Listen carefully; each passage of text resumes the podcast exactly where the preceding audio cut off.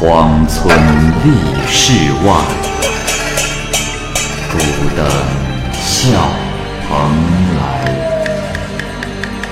雁作人间雨，旷世岂了斋。鬼怪胡银娥，休当孤望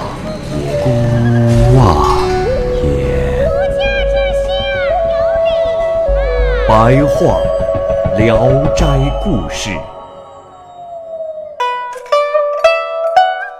《聊斋故事》之宫梦璧，蚂蚁播讲。柳芳华是保定人，他是异乡的首富，十分热情好客，座上常常有上百名的客人。他经常急别人之所急，即使花上一千两银子也不吝惜。宾客和朋友们经常跟他借取财物之后，也并不偿还。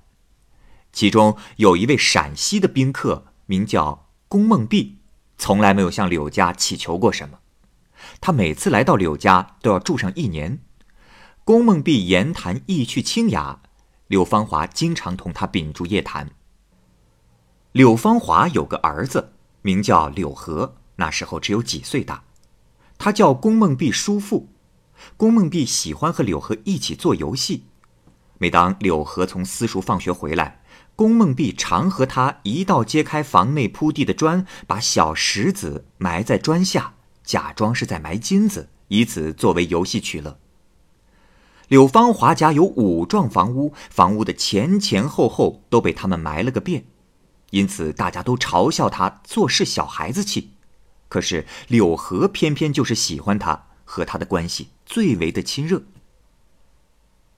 十多年过去了，柳芳华家才渐渐的空虚，不能应承太多客人的要求了，所以客人们渐渐也就少了起来。尽管如此，十多个人设宴聚谈也还是常有的事。随着柳芳华已经到了晚年，家业更加的衰落，但是还是可以靠出卖田产换得一些钱来殷勤待客。柳河也很能挥霍钱财，模仿父亲交往一些小哥们儿，柳芳华从来也不干涉他。不久，柳芳华病故，家中的钱财已经不够置办棺木。龚梦碧于是拿出自己的钱，将柳芳华的丧事妥善处理。因为这件事，柳河特别的感激他，家里的事情无论大小，都交给龚梦碧来处理。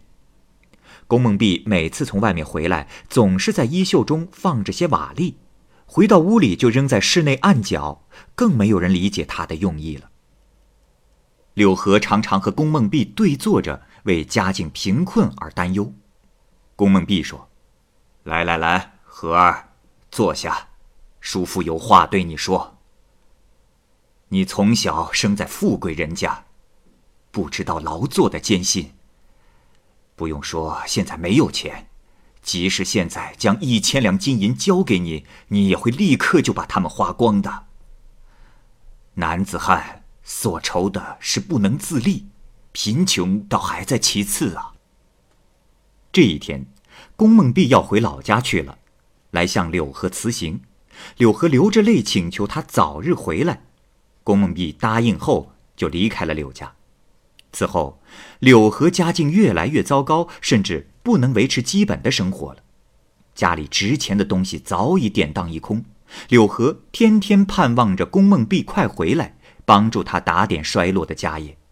可是宫梦碧却销声匿迹，一点音讯都没有，就像是飞走的黄鹤，一去不复返。柳芳华健在之时，他曾为柳河定下了一门亲事，女方是无极县的富户黄家的女儿。后来，黄某听说柳家穷了，就打算解除这门亲事。柳芳华病故的讣告送到他家后，他家也不去吊唁。柳河以路途太远而屈意原谅了他。柳河为父亲服孝期满之后，母亲让他亲自到岳父家去一趟，定下婚期，也希望黄家对不幸的柳家寄予同情。等柳河来到了黄家，黄某听说柳河衣服破损，鞋子磨破，于是下令让门人将他拒之门外。黄某还传话给柳河说：“去去去，叫他回去，回去弄来一百两银子，还可再来，否则就解除这门亲事。”柳河听了这话，失声痛哭。有位姓刘的老妇人住在黄家的对面，他可怜柳河的遭遇，请他吃了一顿饭，临走时还送给柳河三百文铜钱，好生安慰他，劝他回家。柳河回到家里，母亲听完柳河遭遇岳父的冷遇之后，又伤心又气愤，可是也还是想不出有什么办法。他想起过去的宾客欠柳家的债很多还没有归还，就让柳河在老宾客中挑选几位富有的上门求助。柳河说：“哎，母亲，难道您还不清楚吗？当年和我们结交的那些人，全都是看中我们家的钱财。假如现在我坐着四辆马拉的豪华马车上门去求贷，就是借一千两银子，也不是什么难事。但是……”我们现在如此的贫穷，谁还会想着过去的恩情，记得过去昔日的朋友呢？况且，当时他们向父亲借钱时，从来没有立过借契，找过保人，就是讨债，也没有凭据呀。母亲还是坚持让他去，柳河只好遵命。柳河四处奔波，向那些人去讨债，经过了二十几天，一文钱都没有得到。只有一位叫李四的唱戏的人，以前受过柳家的恩惠，听说柳家败落的情形，很慷慨的送来了一两银子。柳河母子俩抱头痛哭。自那之后，他们对之后的生活完全的绝望了。再说黄家的女儿已经到了该结婚的时候了，听说父亲回绝了柳河，内心认为父亲无礼，黄家想把女儿嫁给别人。黄女哭着说：“柳郎。”并不是生来就贫穷的人。如果现在柳郎家的钱财更多，您还会这样做吗？现在我们因为柳家衰落而弃之不顾，真是太不仁义了，父亲。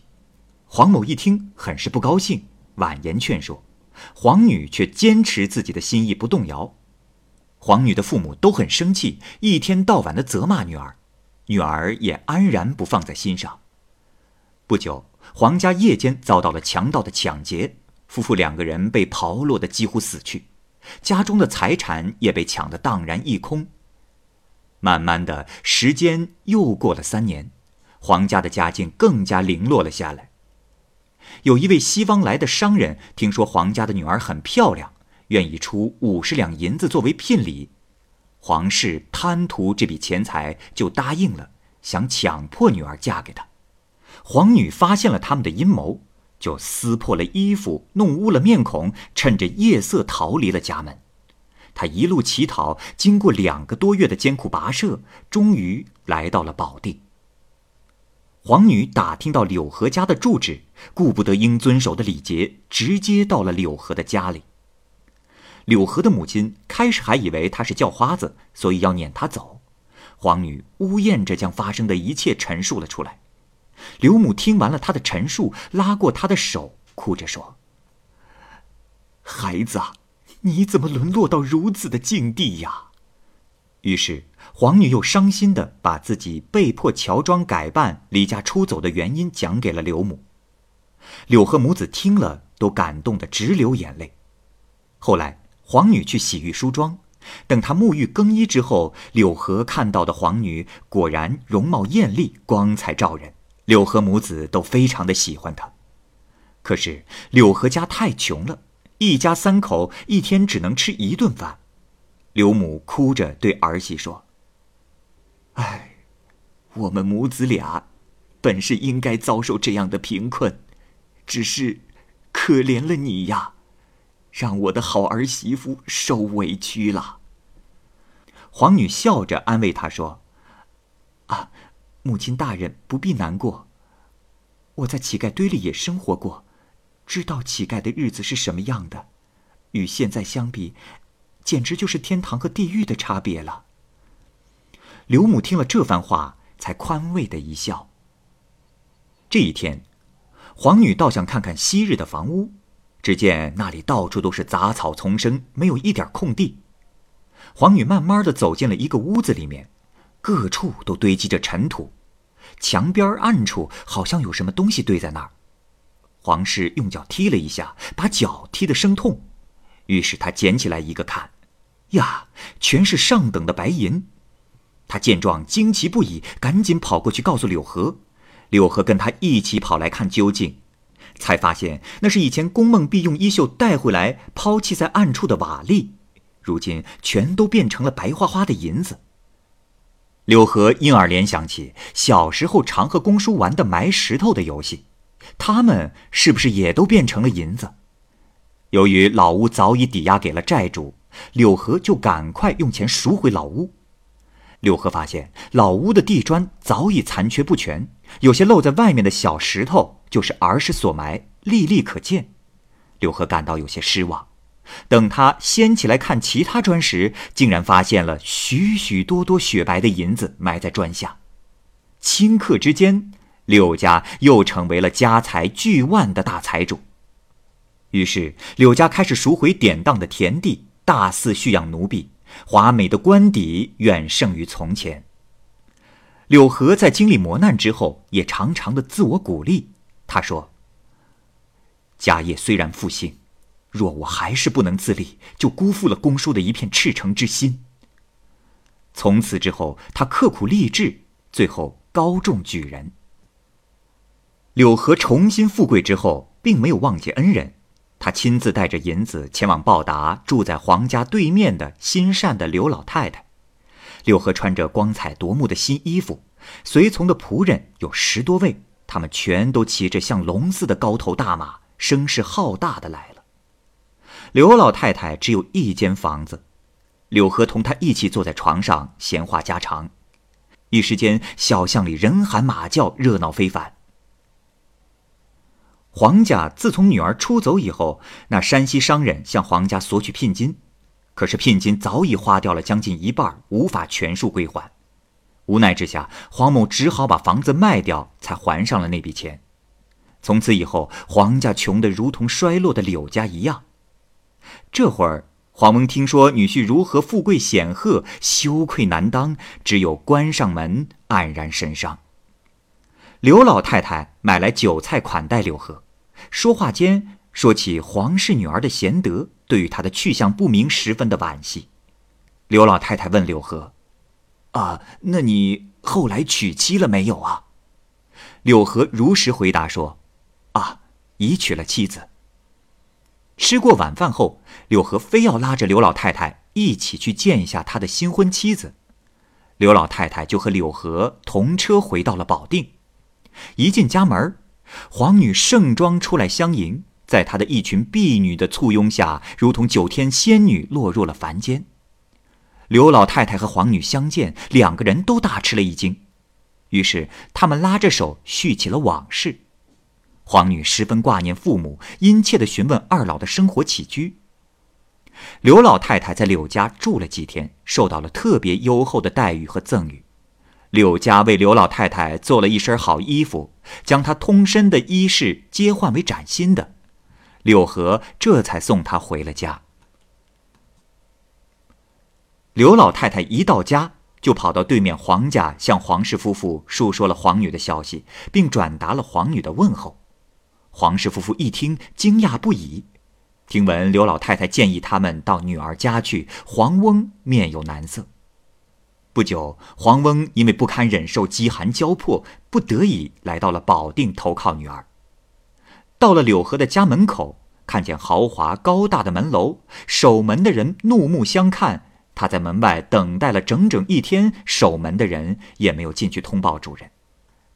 这时。只见一位妇人自门口出来，黄翁迎上前去，面色温和，措辞谦卑，告诉他自己的姓名，恳请他带个口信儿给女儿。过了一会儿，妇人出来了，带着他进了门，来到正堂边的小屋里，说：“啊，我家娘子恨不得立刻拜见二老，但是恐怕被主人知道，还要等待时机呀。啊，二老是何时到的？是不是饿了？”黄翁把自己一路的辛苦告诉了妇人，妇人于是给了黄某一壶酒、两碟饭菜。妇人又拿出五两银子交给他，又说：“啊，是这样，我家主人正在上房宴请宾客，娘子恐怕没有办法出来。你们今晚暂且在这儿歇息，可是明天还是快走吧，千万不要让主人知道了。”黄某答应了。第二天早上，妇人催促黄翁整理好行李，一看大门还没有开，就留在门洞中，坐在行李上等着。突然，随着吵闹声响起，听见有人说主人要出门。黄某正想拿起行李，赶紧抽身躲避。柳河已经看见了他，柳河感到很奇怪，问这是什么人？大家都说不清楚。柳河生气地说：“这大早上的，竟有陌生人出没。”一定是些为非作歹的坏人，将他绑了送去报官。家人齐声应和着，拿出短绳将他捆了个结实，在院中的树上吊了起来。黄某又羞愧又惊惧，一句话也说不出来。说话间，昨天的那位妇人跑了出来，扑通一声跪在了柳河的面前，说：“啊，老爷，他是我的舅舅，只因昨晚才到。”所以还没来得及禀告主人，柳河这才命人解开捆绑。妇人一直把黄某送到了门外，还说：“啊，这都怪我忘了和看门人讲明白，才闹出了闪失。啊，娘子说了，你们要是想见他，可以让老妇人假装成卖花的，和对面的刘老太太一块儿来。”黄某应声离开了。回到家里，他把经历的一切。都告诉了妻子。黄母如饥似渴的思念着女儿，就请刘老太太帮忙。刘老太太爽快的同意与她同去柳家走一趟。开启了十多座门庭，才到了黄女的居所。他们看到黄女身穿霞帔，头挽高高的发髻，身着贵重的丝织物，珠光宝气，房间里香气逼人。她只要细声吩咐一声。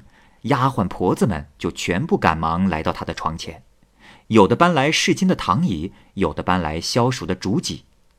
聪慧的丫鬟为老太太倒上了香茶，母女俩都用暗语互致问候。母女二人两两相望，满眼泪水。到了晚上，仆妇收拾出一间客房，让两位老太太安歇。他们的被褥又轻又软，即使在昔日皇家鼎盛之时，皇母也未曾享受过。他们在柳家住了三五天，皇女待他们情深意厚，皇母总是在无人在侧之时，哭着痛说自己早年的过失。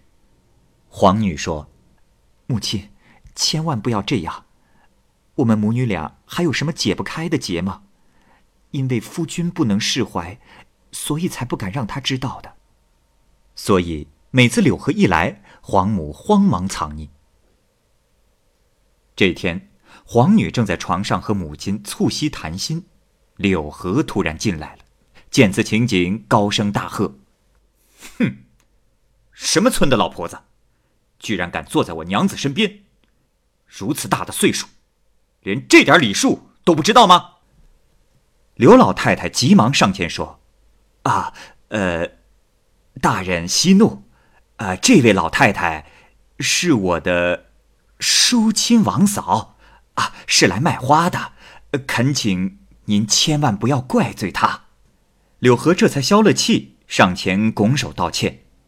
柳河坐下之后说：“哎呀，哈哈哈哈哈！啊，原来是姥姥的远房亲戚，姥姥这次来多住几日，只是我太忙，让夫人多陪陪您聊聊天。”呃，我还有一事想问。黄家那两个忘恩负义的人，是否还活着？刘老太太笑着说：“啊，呃，他们都挺好的，就是太贫穷，没有生计呀。老身今天多一句嘴，官人莫要生气呀。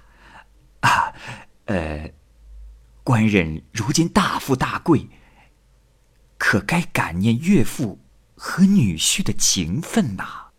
可是柳河似乎听不进去刘老太太说的话，他自说自话着，说到气愤的时候，甚至跳脚大骂。皇女有些生气了，她说：“官人，他们再不仁不义，也是我的父母亲。我千里迢迢的来投奔，手上长满了冻疮，脚趾都扎破了。自以为对你仁至义尽，可你为什么要当着人家的面骂人家的父母，故意让人难堪呢？柳河听完这话，才平息了一下怒气，可是转身就离开了。黄母听了柳河的那番话，既惭愧又懊悔。打算告辞回家，临走时，女儿偷偷的给了他二十两银子。回家以后，音信全无。皇女特别的牵挂他们，柳河心疼妻子，就派人请他们来保定。黄氏夫妇来到柳家，万分羞愧。柳河向他们道歉说：“哎，去年你们不辞辛劳而来，又没有说明身份，实在是多有得罪了。”黄某只得唯唯诺诺的应着。之后，柳河命人为二老换上了新的衣服鞋袜，留他们住了一个多月。黄某总是感到良心受到谴责，几次要告辞回家。临走时，柳河送给他们一百两银子，说：“当年山西商人出五十两，我今天加倍给您。”黄某接过银子，羞愧的无地自容。柳河用马车送他们回到了家乡，他们晚年的日子过得也比较富足。